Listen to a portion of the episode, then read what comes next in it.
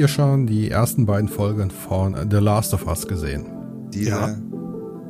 Ja, was Nein. denn jetzt? Ich, ich nicht. Nein? Nein, ernsthaft nicht. Nee, ich habe keinen. Ich, was, wo läuft das? HBO? Ja, Sky? wow. Also Wow. in Deutsch, Deutschland. Ja, habe ich nicht. Und ich bin auch nicht so der Seriengucker, muss ich ganz ehrlich sagen.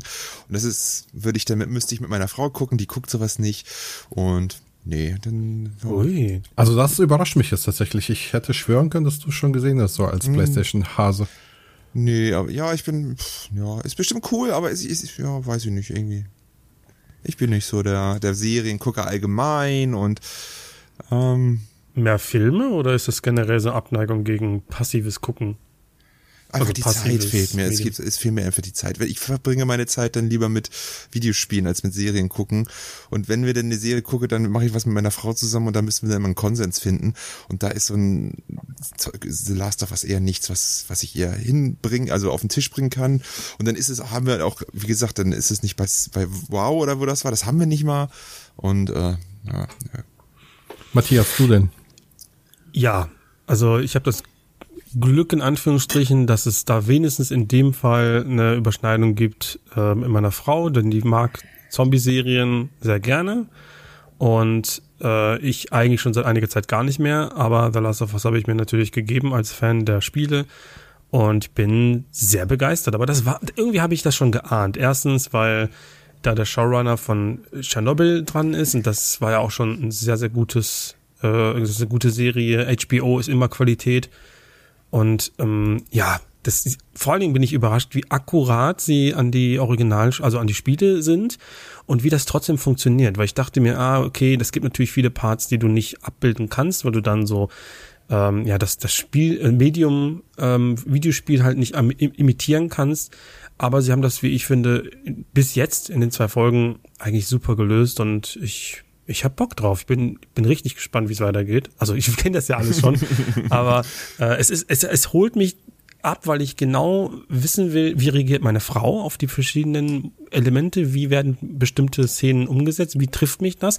Weil komischerweise ähm, ich bin einer der vielleicht wenigen auf der Welt, die den Opener von The Last of Us, dem Spiel, nicht so emotional finden. Also ich habe das, also was heißt nicht so emotional? Natürlich war das emotional, aber viele sind ja da die Tränen ge ge gelaufen, bei mir nicht. Keine Ahnung warum, ich kann es nicht erklären.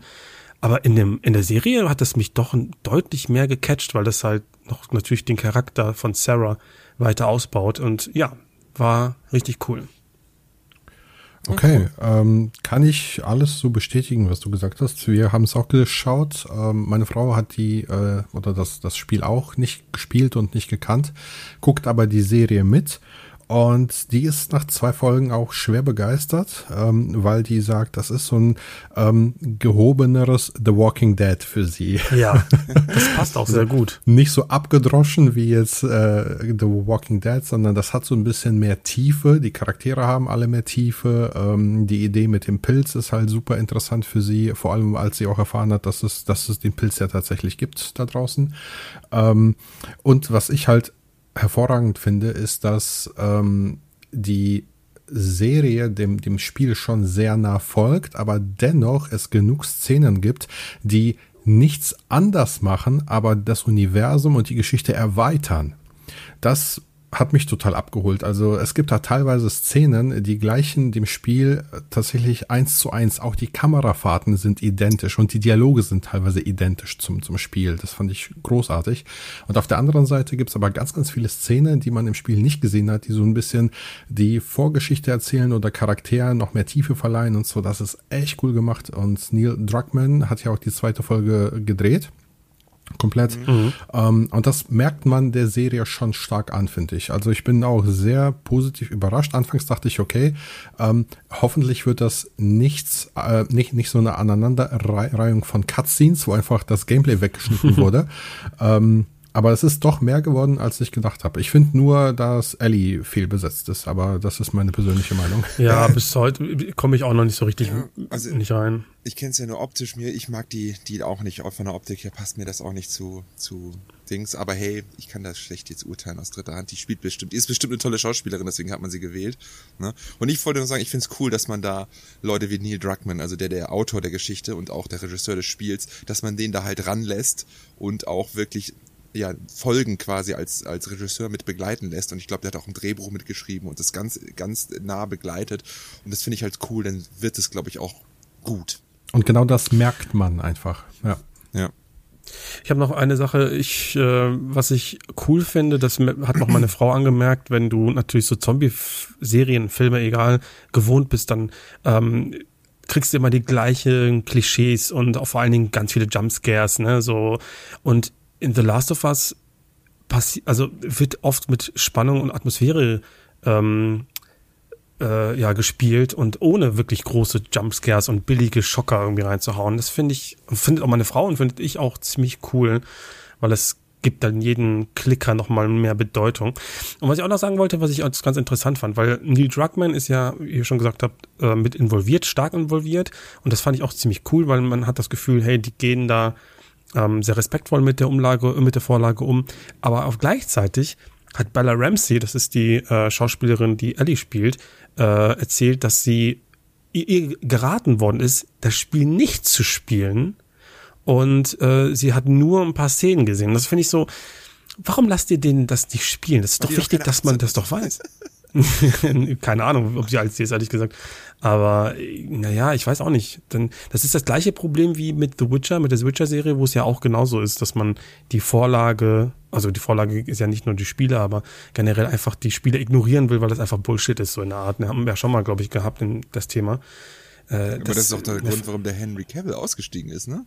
Ja, ja, aber also, sie ist 19 übrigens. Bella Ramsey ist 19. Ja, da, und weil sie es gedreht haben, das war ja nun vor ein, zwei Jahren, da war sie noch keine 18 und hätte jetzt Das ist eine ja. sehr abgedroschene Erklärung.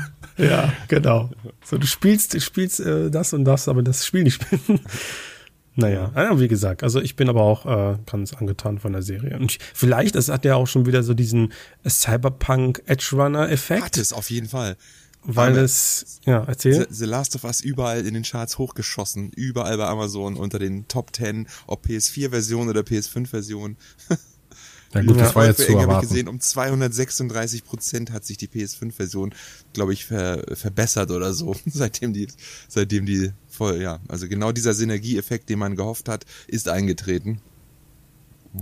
Ja, man muss ja sagen, das wird ja dann, also das kann sich natürlich nicht jedes Spiel oder jeder Publisher leisten, aber natürlich werden jetzt die Produktionen, also Filmproduktionsfirmen, äh, auf Jagd gehen und gucken, was gibt's denn da draußen noch für coole äh, Sachen, die wir nehmen können, weil scheinbar ja, kann, da, kann damit draus was, was werden, ne? Ja, wenn wenn also, man mit genug Budget dran geht. Ich meine, dieses, genau. ich glaube, ich habe gelesen, 100 Millionen hat HBO äh, bereitgestellt und das oh. ist schon eine Ansage, ne? Ist ja. auf jeden Fall eine extrem teuer. 100 Millionen ist aber sehr viel, weil ich bedenke, dass äh, Ring of Power hat, glaube ich, auch 100 Millionen ja. gekostet. Also ich habe gelesen, nee, auf jeden Ring Fall, of hat eine Ring of Power hat mehr gekostet, oh, aber ja. äh, The Last of Us soll wohl teurer sein als Game of Thrones und das ist schon äh, definitiv eine Ansage. Ja, und auf jeden Fall war die Serie auch extrem erfolgreich. Ich meine, der größte Start einer Serie seit 13 Jahren abseits von Game of Thrones halt, also von House of Dragon. House ne? of the Dragon, ja. ja. Und wenn ich das richtig mitbekommen habe, haben sie gleich bis Staffel 3 Greenlit gegeben, also Greenlight gegeben. Hm?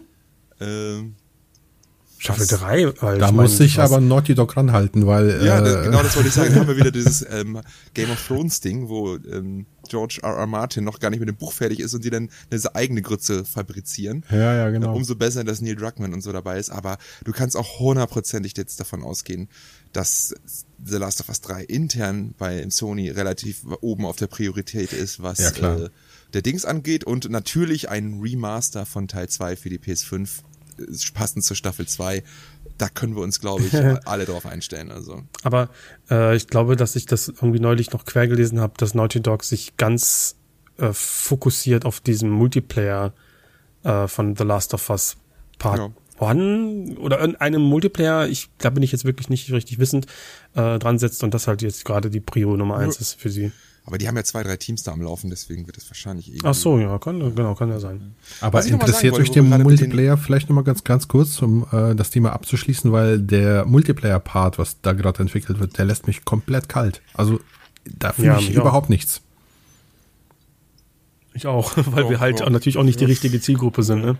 Ich weiß, meine Schwester hat den extrem gerne gespielt, im ersten. Und ich finde ihn auch richtig gut, aber meins ist es auch nicht. Was ich nochmal sagen es wollte, ist, wo, ja. Ja, ist schön weiter. Bevor wir jetzt weiterziehen, ähm, bezüglich der Filme und das, wo Andi gesagt hat, die gehen jetzt auf die Jagd nach sowas, ne? Da sind natürlich schon relativ viel so, gerade die Sony-Sachen sind weg, die haben ja alles schon in Auftrag gegeben. Wo könntet ihr euch da noch gut vorstellen, wo man aus einem, aus einem Franchise wirklich oder ja, aus, aus einem Spiel im, im Speziellen eine schöne Serie oder einen schönen Film machen könnte.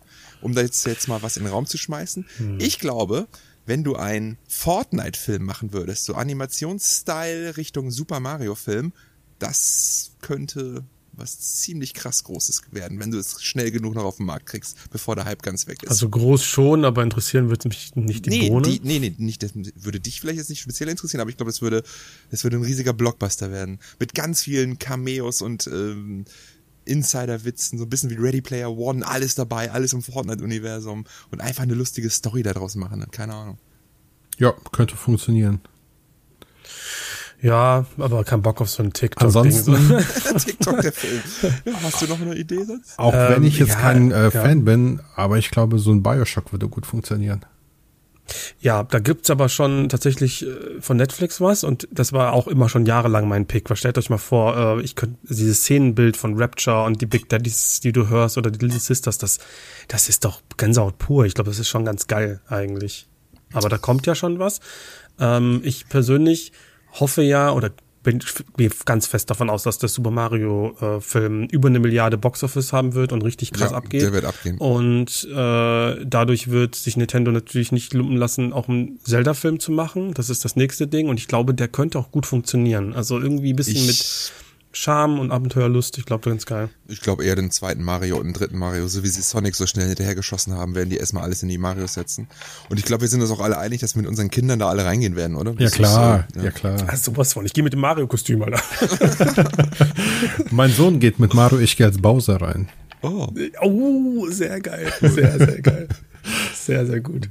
Ja, aber ich glaube auch. Ich bin mir also, sicher, wird, du wirst nicht der Einzige sein, der da irgendwie kostümiert hingeht, auf gar keinen nee, Fall. Nee, da werden super viele. Das wird, das wird ein Riesenerfolg. Mario zieht halt. Und wie gesagt, ich glaube, 2025 ist Mario 2 am Start. Und ich glaube auch eher Mario 3, bevor ein Zelda-Film kommt. Metroid wäre cool, so eine Space ja. Opera, das, das wäre geil. Ja, dann kommt doch aber Mario ich, 4. also ich glaube, ja, natürlich, aber ich, ich sage, ich sage das irgendwie ein bisschen anders. Ich sage, dass wirklich Nintendo einfach seine Marken jetzt dann rausballern wird. Wenn das so krass geht, dann werden die den einen machen, der eine macht das Zelda-Film, der andere macht einen Donkey Kong-Film. ich glaube, das geht dann richtig reihum und vielleicht kommt dann irgendwie auch so eine kleine Metroid-Sache. Macht natürlich, äh, ist natürlich jetzt nicht unbedingt Number One Favoriten-Franchise für Nintendo, aber vorstellen kann ich es mir schon. Zwar irgendwie anders als ich, weil sie redet, sie redet ja nicht. Und generell ist das Spiel sehr wortkarg. Ja. ähm, also, ja. Auch aufgrund der Struktur und dieser Reise sehe ich das Zelda eher als Serie, als, als Film. Da hast du halt jede Folge verschiedene Dungeons oder Szenerien und so. Das sehe ich dann irgendwie eher als, als Abenteuerserie. Ja, aber Mario habe ich jetzt auch habe ich mir gar nicht vorstellen können. Und jetzt habe ich den Trailer gesehen und dachte mir, ja, okay, jetzt verstehe ich, wie man es machen könnte. Mario hätte ich mir sofort als Film, als so Pixar-esken Film vorstellen können. Echt? Ja, Echt? Ich tatsächlich Hätte nicht. ich auch als Film gemacht und nicht als Serie. Also. Ich meine, dafür spricht ja auch, dass neben der Partnerschaft mit, äh, wie heißt das Studio nochmal? Illumination, ne? Ähm, mhm. Ähm, Nintendo ja auch vergangenes Jahr ein eigenes Animationsstudio ge gekauft und dann, glaube ich, neu strukturiert und eröffnet hat bei sich mhm. im Headquarter. Also ich glaube schon, dass die da mehr machen werden. Ich glaube, die haben auch eine ganz genaue Erwartungshaltung, was den Film angeht. Also ja, da ist mehr hinter den Kulissen, glaube ich, inzwischen schon in Planung, als uns äh, lieb ist. Ja. Ja, was ich denke ich irgendwie auch cool finde, wir müssen uns immer wirklich davon verabschieden, dass, also wir sind so die gebrandmarkten, wir gehen immer davon aus, wenn ein Film kommt, kommt doch direkt das Lizenzspiel dazu oder wenn ein Spiel kommt, kommt noch direkt der Film dazu. Ich glaube, es ist gar nicht mehr so. Also sieht man jetzt auch an The Last of Us eigentlich, gut, Part One, ich glaube, Part One wäre auch so gekommen ohne die Serie. Sag Nein, ich mal. 100 Doch, glaube ich schon. Nee, nee, niemals. Ah, du glaubst wirklich, dass die Das Serie war ein Cash veran- Grab für die Serie, auf jeden Nein, Fall. auf Doch, gar keinen hundertprozentig. Fall. Nein. Hundertprozentig. Das Das, haben ich. sie mit Absicht, ist doch genau jetzt eingetreten. Die wollten das Spiel Dann hätten sie es aber haben. jetzt veröffentlichen sollen. Warum denn? Die wollten es ja schon da haben. Die wollten es ja parat haben. Ja, vielleicht hätten sie es zwei Monate später machen können, aber sie hatten ja noch God of War. Das dann kannst du ja nicht beides gleichzeitig raushauen. Die wollten passend zur Serie, wollten sie diesen, dieses Spiel da haben, dass jeder sofort in den Laden gehen kann und sagt, geil, ich kaufe mir die PS5 mit The Last of Us. Das war genau der Faktor dahinter. Und Vielleicht war ja beides hätte, irgendwo. ohne das hätte man wahrscheinlich zur ersten Uncharted remaked oder so, wenn man einen Remake hätte machen sollen, weil das einfach viel mehr Sinn gemacht hätte. Das war auf jeden Fall geplant und absichtlich. Okay. Ich glaube aber nicht, dass Nintendo, also ich glaube, ich spreche dir dabei, dass Nintendo jetzt sicherlich, also da wüssten wir schon davon, kein Mario-Spiel bereit haben wird. Vielleicht irgendwie eine, eine Collection, gibt's noch irgendeine Collection, die es noch nicht gibt, äh, passend zum, die man da irgendwie raushauen kann? Oder irgendwie ein. DLC zu irgendeinem, ke- keine Ahnung, Super Mario Wii U mit den Charakteren des Films als DLC-Skins oder so? Keine Ahnung. Also dann eher ein Mario Galaxy 2 oder sowas, weil das noch fehlt. Auf der Switch. Ja. Bin mal gespannt, ähm, ob du mit deiner Theorie recht hast, weil wir kriegen ja dann irgendwann den Horizon Netflix-Film oder was ist das, eine Serie? God Serie, of War ja. kommt als Prime. Bin mal gespannt, ob da noch was dann kommt von Sony. Also das Remaster von Horizon ist ja auch gerüchtet. Das wird sicherlich zur Serie passend kommen. Da macht ihr mal keine Gedanken. Ja, okay, dann wir warten ab.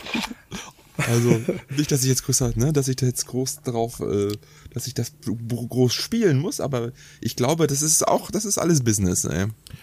Zu dem Super Mario Film vielleicht nochmal gesagt, ich habe jetzt die Tage gelesen, dass es wieder mal gerüchtet, aber dass ähm, Nintendo wohl hinter den Kulissen an einem ähm, Super Mario Next, so ist wohl der Codename, arbeitet, was so in dem Stil, also in diesem Artstyle des Films wohl daherkommen soll.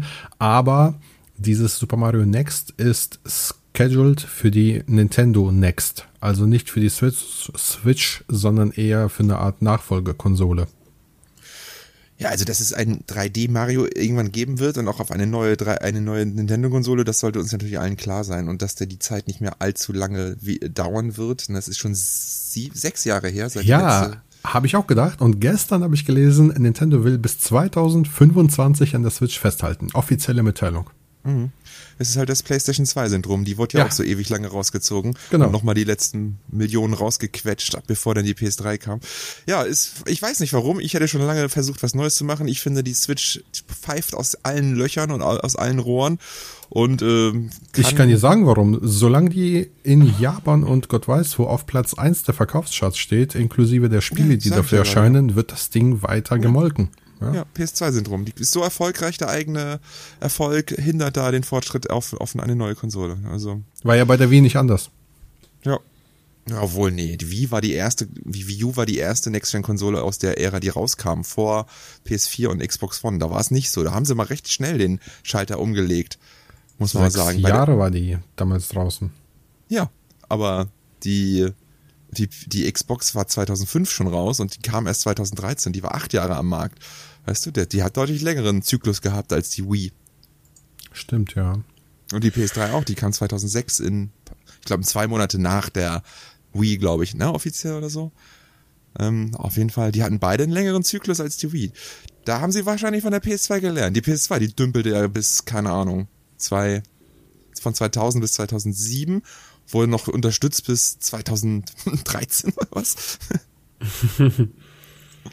naja, Fra Frage. ja. Jansel, wie gefällt dir For äh, Forspoken? Hast du noch gar nicht angefangen, ne? Ich habe es gerade installiert. Ah ja, so war's. Ich, ich nicht, wie gefällt dir Forspoken, sondern was meinst du, wie es dir gefallen wird?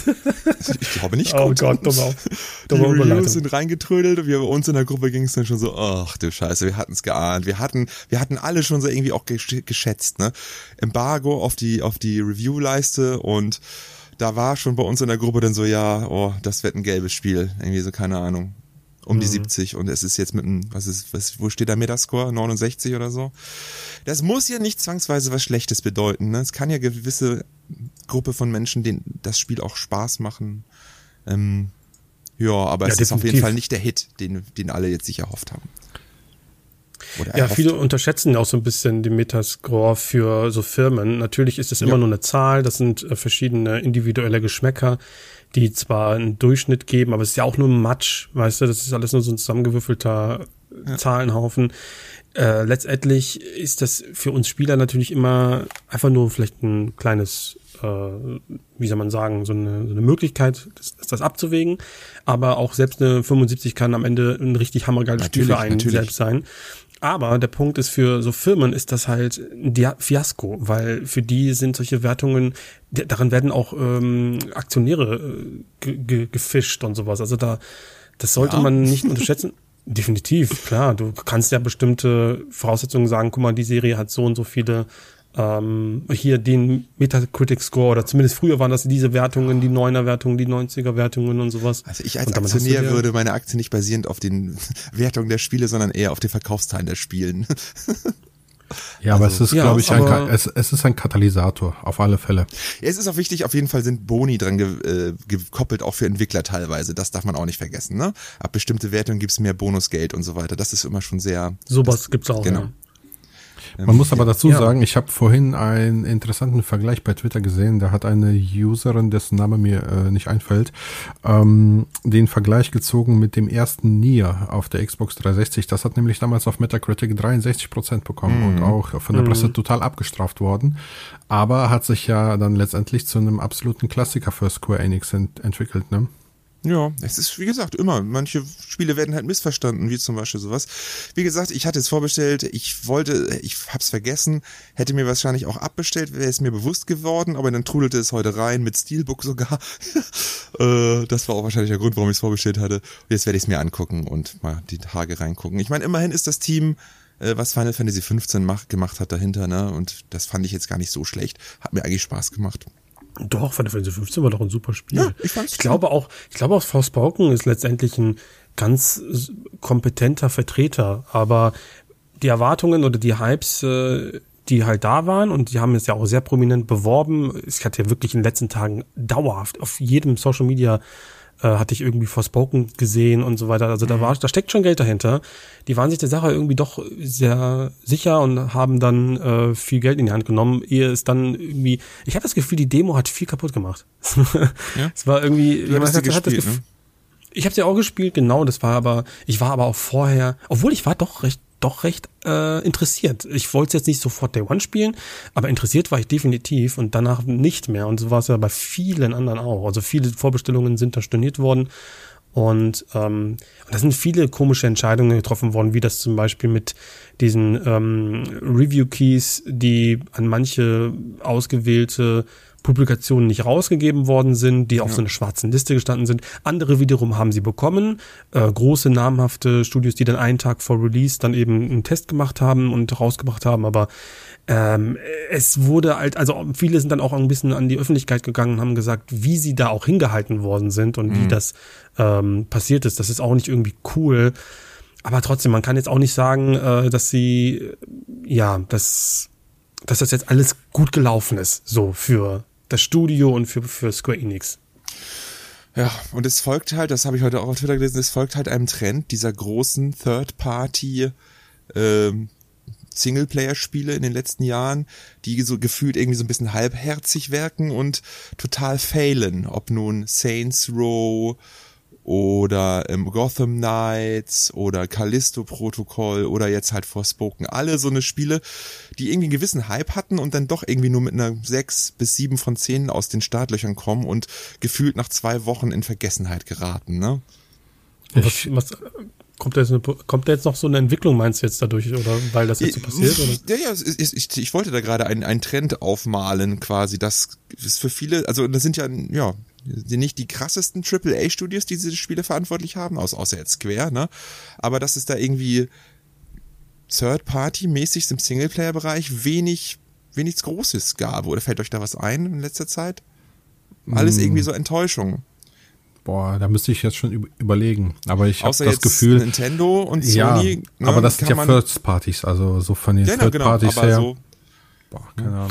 Aber da, Eigentlich äh, strugglen gerade alle, ne? Entschuldigung, da- ich will dich nicht unterbrechen die ganze Zeit. da prallen halt auch so ex extrem aufeinander. Du hast auf der einen Seite hast du so Third-Party-Entwickler, die vielleicht nicht den Feinschliff oder das Budget in die Spiele stecken, die es eigentlich äh, verdienen würden. Und auf der anderen Seite hast du halt die Fans, die natürlich in der Vergangenheit Saints Row total abgefeiert haben, die äh, ein äh, Warner-Spiel in der Vergangenheit abgefeiert haben in einem Batman-Universum. Ähm, und dann hast du halt eine immens hohe Erwartungshaltung auf der einen Seite und dann kommt so ein unterdurchschnittliches Spiel auf der anderen Seite und dann kollidieren die, diese beiden Dinger und da kann ja nichts bei rumkommen. hast, hatte irgendjemand von euch jetzt nochmal Gotham Knights eigentlich gespielt? Nö. Nö, nö, nö. Mich Nachdem ich jetzt vor ein paar Tagen halt erst Arkham Origins durchgespielt habe, was ja die gleichen Entwickler sind, die über Gotham Knights, ne? Da frage ich mich eigentlich, boah, ist das wirklich wieder so schlecht oder, oder machen die Leute wieder nur so ein Hate-Train? Weil Arkham Origins war ja damals auch nicht so der Hit, das wurde ja auch jetzt nicht so abgefeiert. Aber ganz ehrlich, das Spiel ist mega gut. Das ist ein richtig gutes Batman-Spiel. Und ich habe jetzt auch so ein bisschen wieder so, so dass ich, also ich habe schon Interesse, mir auch Gotham Knights anzugucken. Weißt du? Du kannst nicht, das, ich, ich weiß, was du meinst, weil ich bin auch, also einmal Arkham Origins, da sind wir uns alle einig, ist ein komplett unterschätzter Singleplayer-Titel im äh, Batman-Universum, den man gerne auch mal mehr im Vordergrund stellen kann. Aber ich glaube, ähm, selbst wenn du jetzt an Rocksteady denkst, die ja die ursprüngliche originale Trilogie gemacht haben, die machen jetzt mit Suicide Squad auch ein Live-Service-Game, weil da auch ein Bild au- aufgeploppt ist im Reddit, äh, wo du genau dieses Avengers äh, Ding siehst mit vier Spieler, die da irgendwie sich einloggen und dann Collectibles und ba Game Battle Pass und alles Schlimme der heutigen Gaming-Zeit ist dort vertreten. Und du, das ist halt einfach, auch Gotham Knights ist ein, wird wahrscheinlich ein anderes Spiel sein als Arkham Origins. Das sind kompetente Leute, aber die haben halt einfach wahrscheinlich eine Auftragsarbeit gehabt oder keine Ahnung.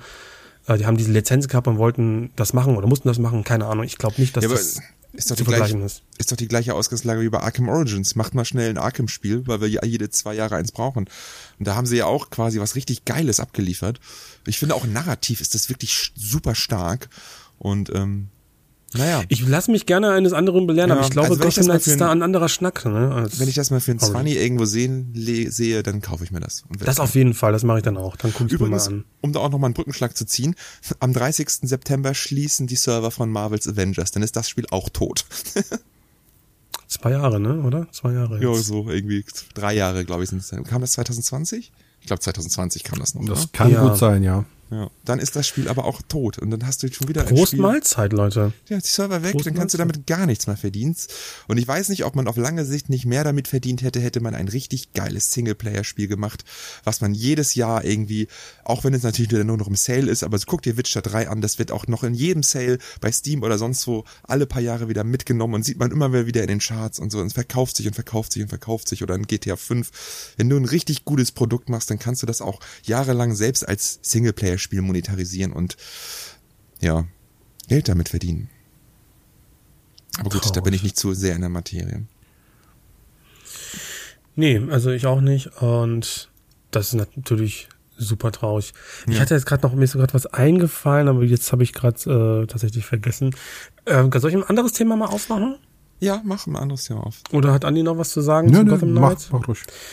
Ha, äh, ihr habt das wahrscheinlich auch mitbekommen über die Entlassungswelle Mhm. ähm, bei Microsoft, Google und andere Tech-Firmen. Und bei Microsoft hat das natürlich, oder hat es auch die Gaming-Sparte getroffen. Da wurden einige, äh, in einigen Entwicklerstudios ein bisschen am Stuhl gerüttelt, unter anderem The Coalition und 343 Industries und andere. oh, hier Bethesda. Bethesda, Bethesda und auch, genau, ja. Be- Be- Bethesda und Cinemax ähm, sind einige Studios und ja, Entwickler betroffen. Da gab es dann, dann Gerüchte, die möchte ich jetzt eigentlich nicht näher drauf eingehen, aber dass halt eventuell Halo als Serie nicht mehr weiter von 343 betreut wird und es gar nicht als Singleplayer-Spiel. Das hat aber 343 dann direkt selbst dementiert. Sie machen weiterhin Halo und kümmern sich um Story- und Multiplayer-Elemente. Bin sehr gespannt, aber naja, da scheint sich ja auch irgendwie was getan zu haben oder tut sich gerade was bei Microsoft. Ja, man hört es ja schon seit einiger Zeit, dass hinter den Kulissen da einiges am Hadern ist mit der Führung, ne? ob das nun Perfect Dark Reboot ist, was ja äh, Crystal Dynamics mit ans Boot holen musste, um das irgendwie zu verwirklichen, dass Fable zum dritten Mal rebootet wurde, dass da irgendwie von äh, von Playground Games ein großer Teil des Teams abgezogen ist. Nee, war das von Playground Games? Ja, ja, war Playground Games. Ja. ja. Und ähm, dass da intern einiges am Hadern ist, jetzt wird da noch eine, einige Leute rausgeschmissen, also irgendwie irgendwas funktioniert dann auf jeden Fall nicht. Und dann kam ja auch die letzten zwei Jahre kaum irgendwie ja, der First Party mäßig kam ja gar nichts, da kam ja gar nichts. Second Party gab es ein paar Spiele, aber First Party gar nichts. Da ist schon irgendwie, ja, irgendwas läuft da nicht, ne? Irgendwas läuft da nicht. Ja, und diese Unruhen können wir ja auch parallel mit Ubisoft ziehen, weil bei denen geht es ja auch gerade total ab. Ja, total. Was war da nochmal? Da sind, glaube ich, einige Spiele wieder gecancelt worden, ne? Ja. Ein, einige große teilweise. So, ein so ein Skull and Bones ist ja auch verschoben worden, mal wieder. Aber ähm, Ubisoft hat ja, ich glaube, vier oder fünf große Titel hinter den Kulissen noch gecancelt, die auch teilweise noch nicht angekündigt waren. Und Yves Gilmot hat dann auch irgendwie die Belegschaft komplett zum, zum Sparkurs aufgefordert. Danach folgten dann so ganz großflächige äh, Streiks wohl in den Entwicklerstudios und alles. Ähm, ja, und jetzt eben die Entlassungswelle dann auch. Also da geht's wohl auch echt ab bei denen. Ja, ja, also die, die strugglen gehörig seit einiger Zeit. Man merkt das schon so ein bisschen. Also nicht nur die Verschiebungen, es gibt ja so richtige Spiele, die bei denen in so einer Entwicklerhölle gelandet sind. Beyond Good and Evil 2 und mhm. das Prince of Persia Remake und so.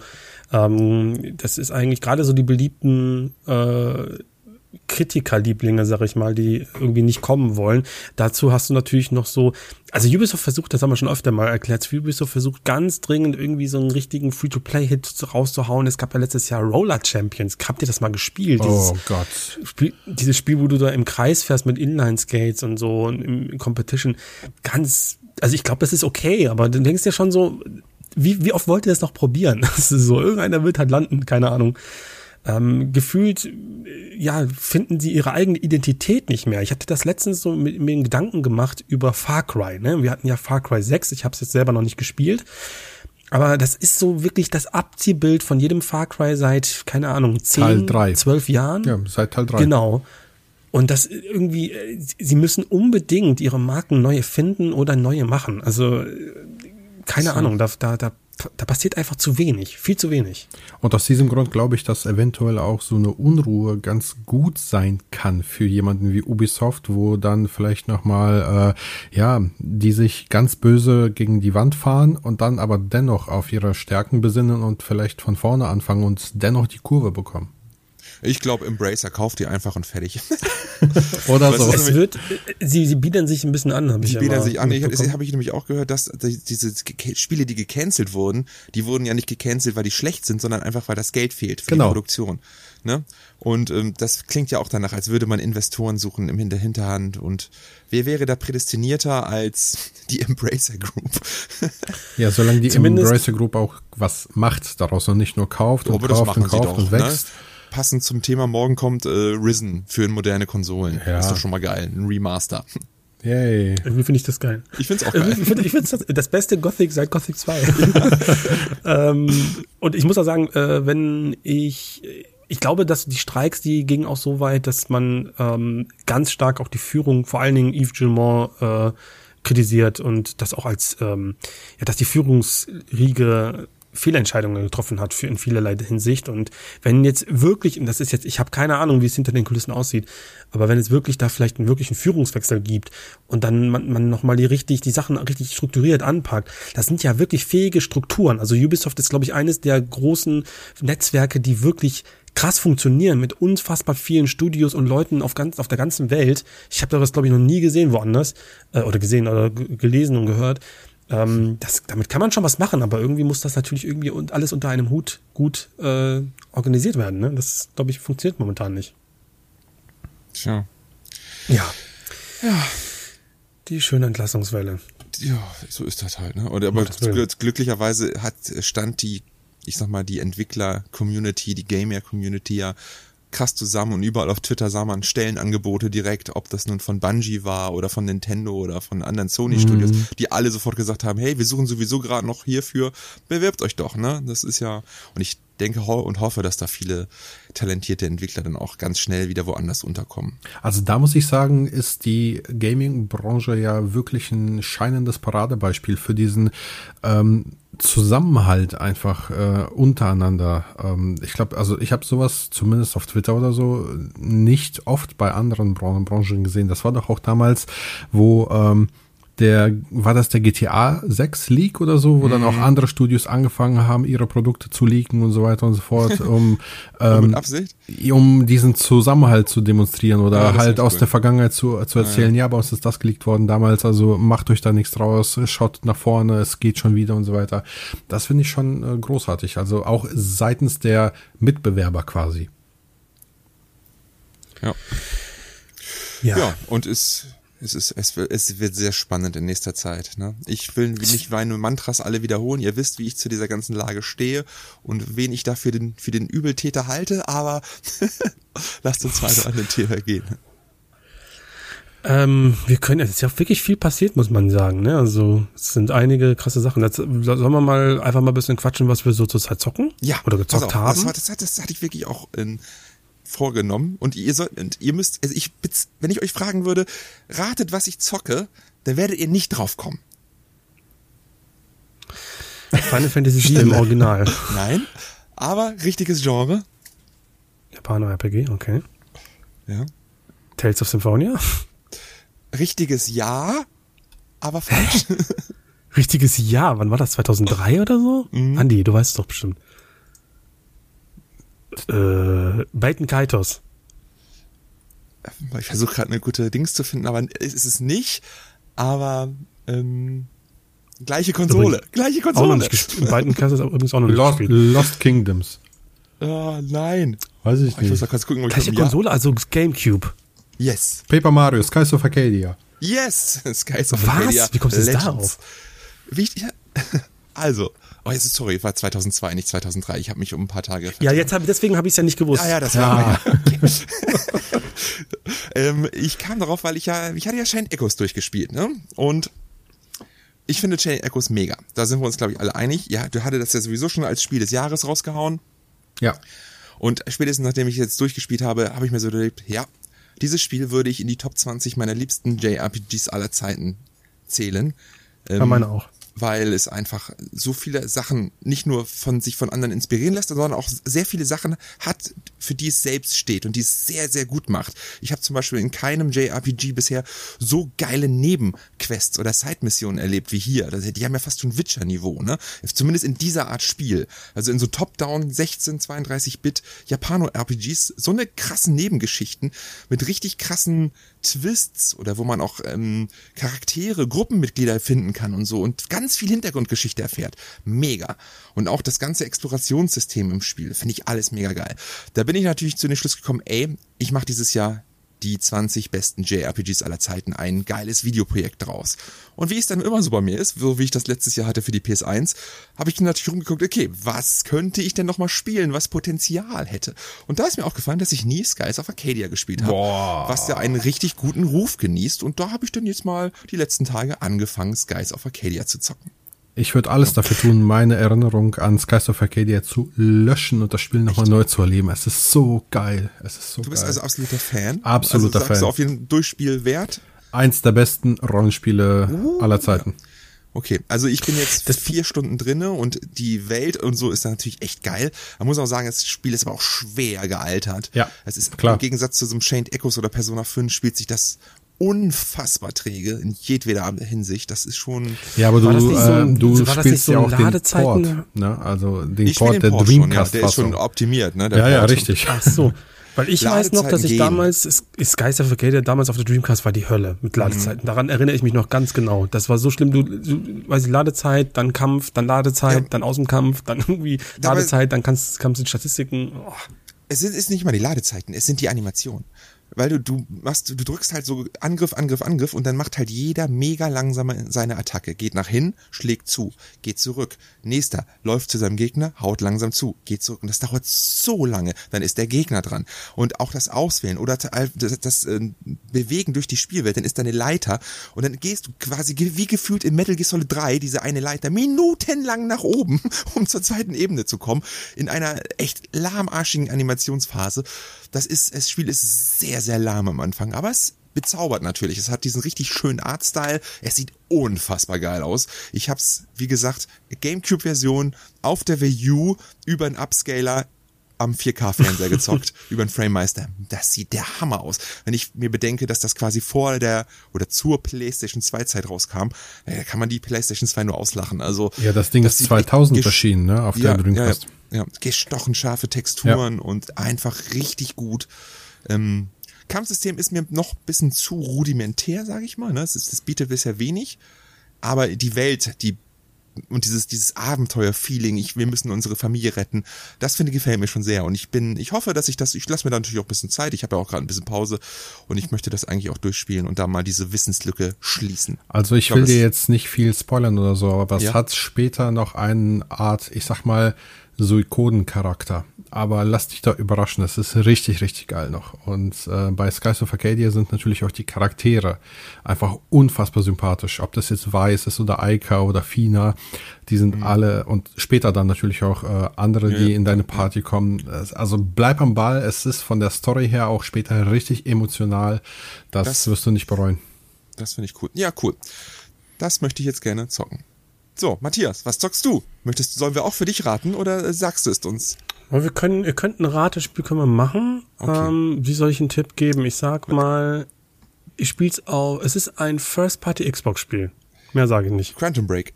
Nee, das ist ja kein First Party. Nein. Ähm, First Party. Gears of War 3. Nein. Äh, jetzt muss ich Ihnen natürlich einen Hint geben. Gears of War 3, falsche Konsole. Gears of War 4. Richtige Konsole, falsches Spiel. Gears of War 5? Kannst du, lass du Andi doch mal auch mal einen Vortritt. ich war gerade so im Flow.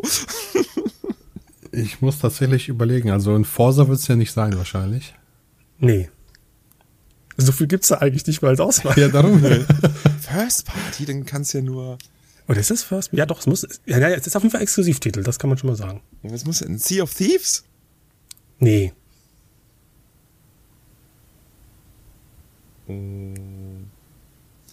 Boah. Ist es ein Halo-Spiel? Auch nicht.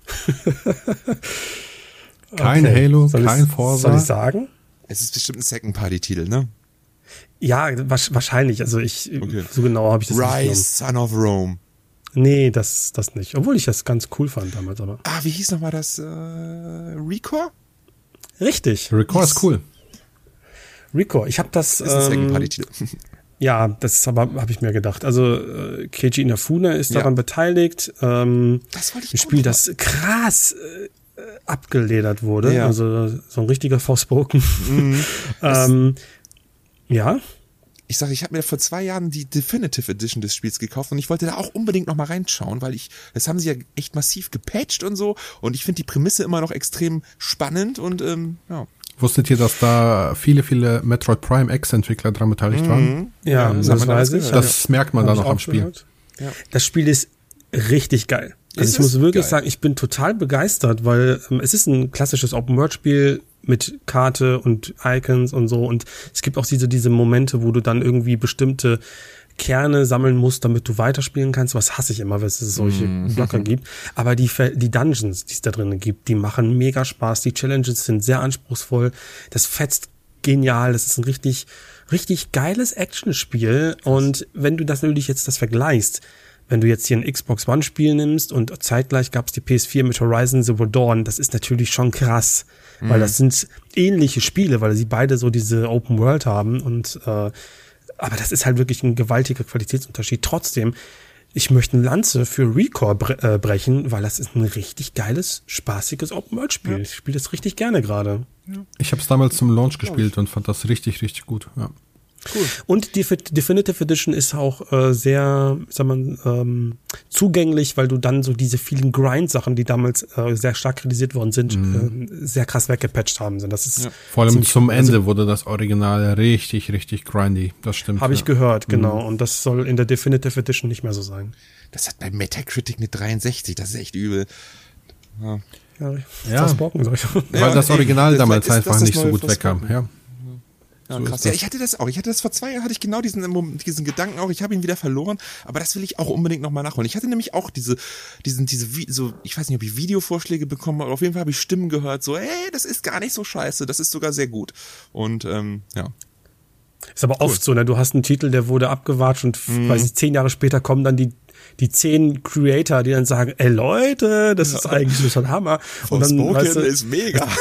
weil du kannst ja, du kannst ja, du kannst, ja, ganz klar kommt definitiv, weil du kannst damit ja nur gewinnen. So, du ja. kannst, ja. ne, also in zehn Jahren siehst du definitiv so den einen, der das sagen wird.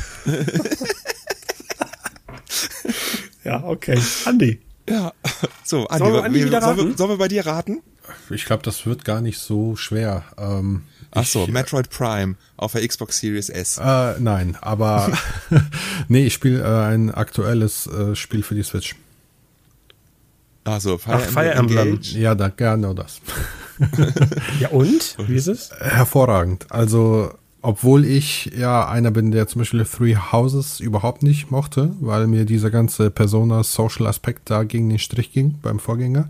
Und ich Angst hatte, dass eben genau das Element ausgebaut wird bei Engage, haben die Entwickler genau dieses Element aber auf ein Minimum reduziert und haben sich mehr auf die Story, auf die Charaktere und das auf das klassische Fire Emblem ähm, Gameplay beschränkt und dementsprechend ist das ein hervorragendes Spiel. Und das gehört grafisch zu dem Besten, was man auf der Switch bisher gesehen hat, glaube ich. Richtig geil. Oh. Das ist der kleine. Hit im Jahr 2023 für dich ist dann. Ist der ne? erste, ja, definitiv. Also ich habe äh, vorher mal auf die Metacritic geguckt und habe schon gesehen, oh, 89, äh, war schon 89? gut. Mhm, 89. Und jetzt war Nintendo so nett und hat mir das Spiel rübergeschickt. Ich wollte es mir eigentlich nicht ansehen zum Anfang, weil ich gesagt habe, ich habe da keine, keine Zeit für ein Fire Emblem Spiel. Dann lag es im Briefkasten und äh, ich muss sagen, ich bin durchaus positiv überrascht. Wie lange geht das so? Das ist bestimmt ein richtiger das ist ein Fire Emblem halt, ne? Da bist du mit ja. 40 Stunden Minimum dabei. Ja. Ist übrigens jetzt auf 82 runtergefallen ah, hier bei Metacritic. Aber ey, trotzdem, gutes, gutes Review. Weißt du warum? Es ist, ähm, bei einigen ist das äh, nicht so hoch, hoch bewertet worden, weil denen eben dieser Social-Aspekt mm. fehlt aus Three Houses. Und das ist das, was ich so voll abfeier. Persona 4 Golden sehe ich hier schon wieder mit 90. Das Spiel, wie oft wurde das ja schon re-released? Oh und Gott. jedes Mal. Gar nicht so, gar nicht so oft. Vita, so oft. PlayStation 2. Ja, ja nur Vita PC und dann PlayStation. Okay. Nee, PlayStation 5. Achso, ich verwechsel das wahrscheinlich auch mit Persona 5. Alle Personas werden immer so oft wieder re-released. Und die kriegen immer eine hohe 90er-Wertung, egal wie oft ja, sie wiederkommen. Das ist ich, ich, aber ich muss zugeben, weil ich, ich habe auch sagen, ich, ich war komplett geflasht von Teil 5. Das hat mich fünf, nicht erwartet. Ja. Und Vier ja, habe ich damals nicht so abgeholt, muss ich sagen. Habe ich nach ein paar Stunden irgendwann habe ich ihn zur Seite gelegt. Ja, vielleicht nochmal ausprobieren. Ja, ja, ah, ja nee, ich habe auch noch nicht, ich, ich hab auch nicht Bock, gespielt, aber ey, dann hast du wieder 100 Stunden, ne? Da sind ja, 100 natürlich. Stunden weg. Da sind 100 Stunden weg, ey. Das ist das Problem. Diese, ja. das, das lenkt, das, das lähmt mich halt krass, wenn ich weiß, dass so ein ja. Spiel halt so lang geht, ne? Das ist genau das gleiche wie bei so einem JRPG-Video, was man machen will. Ich kann jetzt nicht zehn Spiele davon nachholen. Ich kann vielleicht eins oder zwei das nachholen und dann im halben Jahr das Video machen, ne? Deswegen, das muss gut ausgewählt sein. Und plus natürlich die, die ich schon kenne, aber ähm, ja. Ähm, da kann ich auch noch ein bisschen was zu sagen. Ich habe mir jetzt vor einiger Zeit, im Dezember müsste es irgendwann gewesen sein, habe ich mir Shadow Hearts gekauft für die PS2. Oh, äh, weil mhm. ich den ersten nie gespielt habe. Den zweiten habe ich seit Ewigkeiten in der Sammlung. Den dritten habe ich in der Sammlung, aber ich bin so ein Psychopath, der sagt, nein, bevor ich Teil 2 und 3 spiele, will ich den ersten spielen. Und ähm, die sind ja. Psychopath, so ist das, so ist das richtig. Wer macht das denn bitte anders? Die sind ja preislich aber so in die Höhe geschossen, vor allem mm. Shadow Hearts 1. Und jetzt habe ich es halt relativ günstig in Anführungsstrichen bekommen im Dezember und wollte das eigentlich jetzt auch spielen. Aber wie ihr sagt, ne, dann kommt halt irgendwas Neues, dann kommt Fire Emblem aber hier, dann kommt eine Videoidee da, dann kommt eine Doku hier und dann äh, ja äh, verschwindet Shadow Hearts so ein bisschen in der Versenkung, obwohl ich schon öfters gehört habe, dass das auch eins der besten Spiele sein soll, ne? In diesem ich Genre. Find's auch, ich finde es super und es ist nicht so lang, wenn mir nicht alles täuscht. Ah. Ich habe knapp 30 Stunden oder so auf der ja, Uhr gehabt. Also, ähm, ich habe das nämlich auch erst so vor sieben oder acht Jahren durchgespielt. Also von daher. Aber der zweite äh, gilt immer noch als der beste von der Trilogie, ne? Kann sein, den habe ich nie gezockt. Ich habe nur den ersten gezockt ah. und der alleine der hat mir schon extrem gefallen. Also wenn der zweite noch besser ist, Kudos, aber der erste ist auch ein richtig geiles Horror-JRPG, was ich auch nur wärmstens empfehlen kann. Nie gespielt. Gutes Spiel. Leider, der Entwickler ist weg, den gibt's nicht mehr, die Marke hängt irgendwo im Limbus, deswegen werden die physischen Spiele ja auch immer teurer und teurer. Hat nicht teurer. Atlus die Marke gerade inne? Das kann ich dir nicht sagen. Meine es waren auf jeden Fall keine Atlus also JRPGs. Es war so eine ganz kleine Firma mit Midway. Und Midway gibt's ja auch schon lange nicht mehr. Okay. Also Midway hat die veröffentlicht zumindest. Aber äh, ja, keine Ahnung. Ja. Ich habe ja jetzt neulich ähm, mir Eternal Darkness für die GameCube gekauft. Mochtest du und ich war überrascht. Du das gehasst oder so? Ja, ich habe das mal damals ausprobiert. Ich, das hat ja auch krasse Wertungen und mhm. ich war neuer GameCube-Besitzer und total im Hype durch Resident Evil Remake. Da habe ich mir Eternal Darkness damals geholt und mhm. war dann etwas äh, ernüchtert. Aber ne, ich sage immer wieder, jedem Spiel eine zweite Chance geben. Gerade wenn man ein paar Jährchen äh, liegen lässt, da ist man ein ganz anderer Mann und ganz gereift und ganz äh, ganz anderen Geschmack. Aber der, was mich halt daran gewundert hat, und da würdet ihr das wahrscheinlich besser wissen. Was ist mit den Gamecube-Preisen los? Hammer, ne? Diese also ich bin mir sicher, ich bin mir sicher, vor, vor, vor einem Monat bin ich, ich war in einem Laden, da war das Spiel im Regal für 20 Euro und ich habe es nicht mitgenommen, weil ich was, weil ich was anderes mitgenommen habe. Und jetzt wollte ich mir das kaufen, weil ich da Bock drauf habe und habe das Doppelte zahlen müssen. Und ich frage mich, wo, was ist da passiert? Was, woher kommt jetzt dieser Gamecube Anstieg? Ist schon seit, ich gefühlt im, seit, seit Jahren Gerade die Premium-Titel im GameCube-Bereich sind extremst teuer. Schau dir mal ein Paper Mario und die Legende vom Äonetor mm. an oder ein Fire Emblem ähm, oder, oder ein Skies of Arcadia. Skies of Arcadia. auch dreistellig. Ja. Gotcha Force. Das ist verrückt, uh, was ja. da äh, mit den Preisen passiert ist, ja. Und ich kann es mir auch nicht erklären, weil äh, es aktuell auch exponentiell stark steigt. Ähm, man hat jetzt tatsächlich, wie du gerade sagtest, das Gefühl, dass von einem Tag auf den anderen das Spiel das Dreifache kostet. Ja, ist ja. ganz komisch, muss ich sagen. Ja. Ich suche ja immer noch Viewtable Joe, darauf habe ich irgendwie mega Bock auf den Gamecube, aber gut, das ist nicht so teuer. Ich glaube, das kostet, weiß ich nicht, aber. Bis das mal der Richtige bisschen, mitbekommt, dann auch dann kann das einfach eben, Genau, ich habe bisschen Angst, ich habe bisschen Angst, dass wenn du jetzt nicht so zuschlägst, ist es dann irgendwie drei Wochen später ist es dann einfach mal das Doppelte drin und es, dann. Ja, was soll das? Es hat, hat auf jeden Fall Potenzial. Ne? Es ist Clover Studios, also Platinum Games, äh, GameCube, ne? Und ähm, ja, das kann ganz schnell mal, wenn das der richtige Moment ist, dann geht es ab. Und dann kostet das auch einmal 50 Euro plus oder noch mehr. Witzigerweise, glaube ich, kostet sogar das Kampfspiel davon ähm, mehr als die ersten beiden Teile. Das ist so eine Rarität oder so ein Skurrilität Ja, das kam halt relativ spät in der GameCube und PS2-Ära raus und äh, kein Mensch hat sich da gefühlt damals für in interessiert, dementsprechend nicht so oft verkauft worden. Und wenn du jetzt inzwischen nach Beautiful Joe Red Hot Rumble heißt das, glaube ich, suchst, ja, da wirst du auch einige Euros bezahlen müssen. Das habe ich übrigens. Aber ich ich glaube, ich habe den zweiten Teil überhaupt nie. Der ist, der ist geil, der zweite. Der hatte sogar ja. zwei Spieler-Koop. Der war nice. Und kaum im ersten gab es zwei Cover-Varianten, oder? Täuscht ja, das? einmal pink und einmal orange. Und einmal, ja, irgendwie rot. Oder, oder, das war ein geiles Spiel, aber auch bockenschwer. Also da, das habe ich nie durchgespielt für Devil Joe. Ich habe es tatsächlich durchgespielt, aber ich muss zu meiner Schande behaupten, dass ich im letzten Drittel auch Action Replay Codes aktiviert habe, weil es einfach nicht mehr ging. Das war echt bockschwer. Kennt ihr das noch damals, die, die CD, die man in die Konsole eingelegt hat, Cheats aus, ausgewählt hat, dann CD raus, Spiel rein. Mhm. Das waren Zeiten. Klar, kenne ich noch. Ja, Cheats waren damals auch ganz okay. Und es gab damals ja sogar noch ein Beautiful Joe für den 3DS, ah Quatsch, für den DS. So, das war auch ganz geil. Ne, das kenne ich nicht. Das ist auch so eine Rabbit Hole, habe ich manchmal das Gefühl. So, ich äh, denke mir so, oh, Beautiful Joe, ich glaube, da gibt es zwei Teile. Und dann siehst du, was, es gibt eigentlich 13 auf verschiedenen, auf dem DS und da gibt es ein Kartspiel und dann gibt es ein so, ich will jetzt mal die Virtual Joe Spiele in mein Regal stellen, dann, dann bist nope. du auf einmal plötzlich total arm. nee, es sind aber nur vier dann. ja, okay, bei Virtual Joe sind vier, dann sagst du, oh ja, Yokai Watch, das wäre jetzt mal, das Yokai Watch ist eine andere Geschichte, das stimmt schon. das will ich jetzt mal sammeln. Oh mein Gott, das sind einfach 88 Spiele. ja, es ist nicht so schlimm ja. wie bei einem Dragon Quest oder so, da musst du schon Dragon. ein bisschen oh Geld ja, in die Hand nehmen. Da gibt's auch richtig teure Sachen, ey. Naja. Ja. Ja, das waren die Spiele, die wir gespielt haben, oder? Ja, zumindest die ja, ak aktuellen so, ne? Ähm, ich, Wieso, was hast du denn noch alles? Nicht aktuelles? Ja, ich habe ja. spielst du schon wieder alles Kraut und Rüben ich durcheinander. Hab, ich habe meine, meine Dreamcast zurückbekommen von meinem bekannten Modder. Grüße gehen raus an Bamboo Shadow, der äh, mir meine Dreamcast mit einem internen HDMI-Bond versehen hat.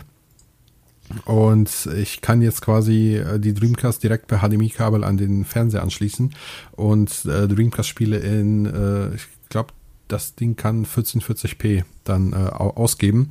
Und ich wollte ein Video zu der Dreamcast machen, weil die jetzt, ich glaube, vier Mods drin hat insgesamt. Ähm, und dafür nehme ich halt gerade so ein paar äh, Dreamcast-Titel auf. Sowas wie Power Stone, ähm, Virtual Tennis, ähm, Skies of Arcadia habe ich jetzt vor kurzem gespielt, auch für die Dreamcast. Sonic, Shenmue, also da kommt einiges zusammen. Und da merkst du auch nochmal, wie zeitlos die Spiele der Konsole bis heute sind. Das ist echt der Wahnsinn, weil die so einen arcadigen Charakter hatten hatten damals. Ja. Bis auf Shenmue vielleicht. Ja, gut, Shenmue. Aber ja, ja. du hast recht. Du hast recht, also ich habe die ja auch äh, wieder mal ausge also wieder mal, ich habe die ja gekauft für mich, äh, dann habe ich sie angeschlossen und einfach die ganze Zeit einfach so auch mal so zwischendurch. Ne? Ja, genau. Einfach genau. anmachen, ready to rumble, einfach mal einen Kampf machen, geil. So, das hat mega Spaß gemacht oder das Crazy Taxi. Ähm, ja, die Konsole ist halt einfach großartig. Virtual Tennis, das beste Tennisspiel bis heute. Also es kam nichts ja, mehr an Virtual Tennis 1 ran. Das ist verrückt. Sage ich auch. Also manchmal sind so Spiele, geil, weil sie so einfach sind und so simpel. Das, du brauchst nicht tausende Special-Attacken und so wie bei einem Mario Tennis, sondern einfach ein gutes Spiel und ein Partner dabei und das ist der beste Abend deines Lebens. Ja, beim N64 war es Super, war es Super Mario 64. Bei der PlayStation 2 war es Final Fantasy X, die mir die Konsolen so verkauft haben, dann, dann letztendlich, wo ich dann für mich sagte, ja, genau wegen diesem Spiel musst du die Konsole haben. Das war bei mir tatsächlich Final Fantasy X bei der PS2 zum Beispiel. Aber, Aber okay, bei der, lass uns diese Okay, Bei der Dreamcast war es tatsächlich Virtual Tennis, als ich das in einem Kiosk gesehen habe und gedacht habe, Alter, Grafik kann nicht noch, real, äh, noch realistischer aussehen als das. Äh, ja, Wahnsinn. Kann ich voll verstehen. Aber die Frage finde ich geil gerade. Ähm, wa was war das Spiel? Also du, ähm, keiner von uns hat jetzt eine Konsole wegen einem Spiel gekauft, gehe ich mal von aus, oder vielleicht doch. Aber was war so das der Augenöffner, wo du gesagt hast, boah, ey, die Konsole, die ist ja mega geil. Ich kann ja mal erzählen, auf der Xbox 360 gab es äh, NBA 2005. Und äh, normalerweise überhaupt äh, weder meine Sportart, äh, die ich jetzt äh, favorisiert gucke oder so, aber ich weiß noch, ich war in einem GameStop und sehe so dieses Gameplay und dachte mir, oh mein Gott, das ist ja die Schweißperlen mhm. tröpfeln da runter. Das ist ja unglaublich. Ich muss, das, ich muss die Konsole irgendwie in Auge behalten und dann kaufen. Aber das ist, ich finde es nicht so ungewöhnlich, weil das war damals wirklich so ein Eye-Opener, die Sportspiele während dieser HD-Ära. Ne? Ja. Ich glaube, die waren noch mhm. immer dann dem PC-Gegenstücken noch vorweg. Die hatten immer schon eine neuere Engine und so. Und äh, die, die waren, die sahen wirklich krass aus auf der 360 und auch später auf der Dings und so. Ne? Das war schon echt krass. Also ich kann dich da vollkommen äh, nach, ich kann das nachvollziehen. Ein ähnliches Erlebnis hatte ich mit NBA 2K6 damals von 2K auf der Konsole. War das auch Xbox 360? Das war Xbox oder? 360, ja. Ich muss auch sagen, äh, bei der PS3 war es Uncharted. Ja, bei also mir eins, auch. Äh, es war, das hat mich grafisch damals auch wirklich weggeblasen. Da habe ich gesagt, pui, geil. Und PlayStation 1 war es Final Fantasy 7, ganz klar. Der Werbespot, an den werde ich mich immer erinnern. Ich versuche gerade zu überlegen, aber ich, ich weiß es gar nicht. Ich meine. Tekken Tech Tournament, ey, PS2, war krass. Ich glaube, bei, bei der PlayStation 2 war es Metal Gear Solid 2. Oh ja. Und. Oh ja ich meine, bei meinem Super Nintendo kann ich mich noch entsinnen, dass wir uns, dass mein Vater mir den gekauft hat mit Mario Paint oder so. Taugt das was? Mario Paint?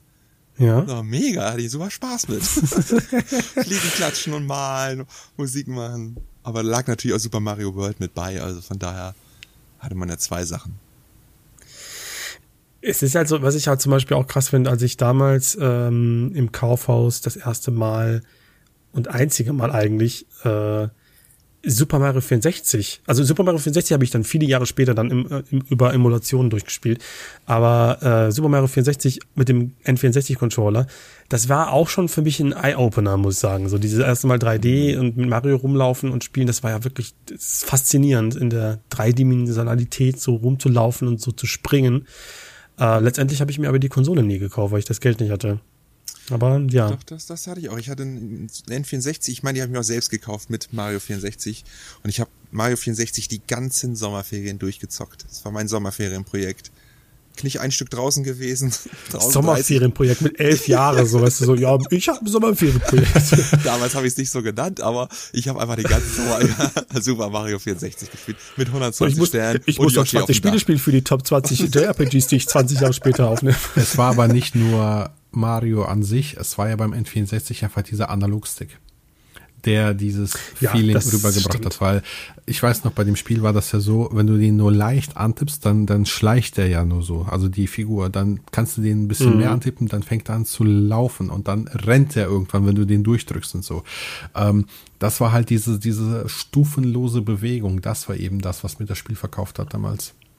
Ja, da hast du recht, das habe ich vergessen, dass der Analogstick da auch noch einen ganz, ganz wichtigen äh, Selling Point hatte bei mir auch, der dann am Ende nicht äh, umgesetzt wurde, aber trotzdem ja. Mario Party Also 2 hat ihn krass. kaputt gemacht, aber ansonsten. Ja, ja, ist gute alte Zeit, ja. Jo, haben wir noch ein Thema? Äh, Nö. heute haben wir gar nicht. Wir sind eigentlich nur so durchgegroovt, ne? Haben wir noch irgendwie Ja, so cool. oder so? Heute, heute war entspannt, ja.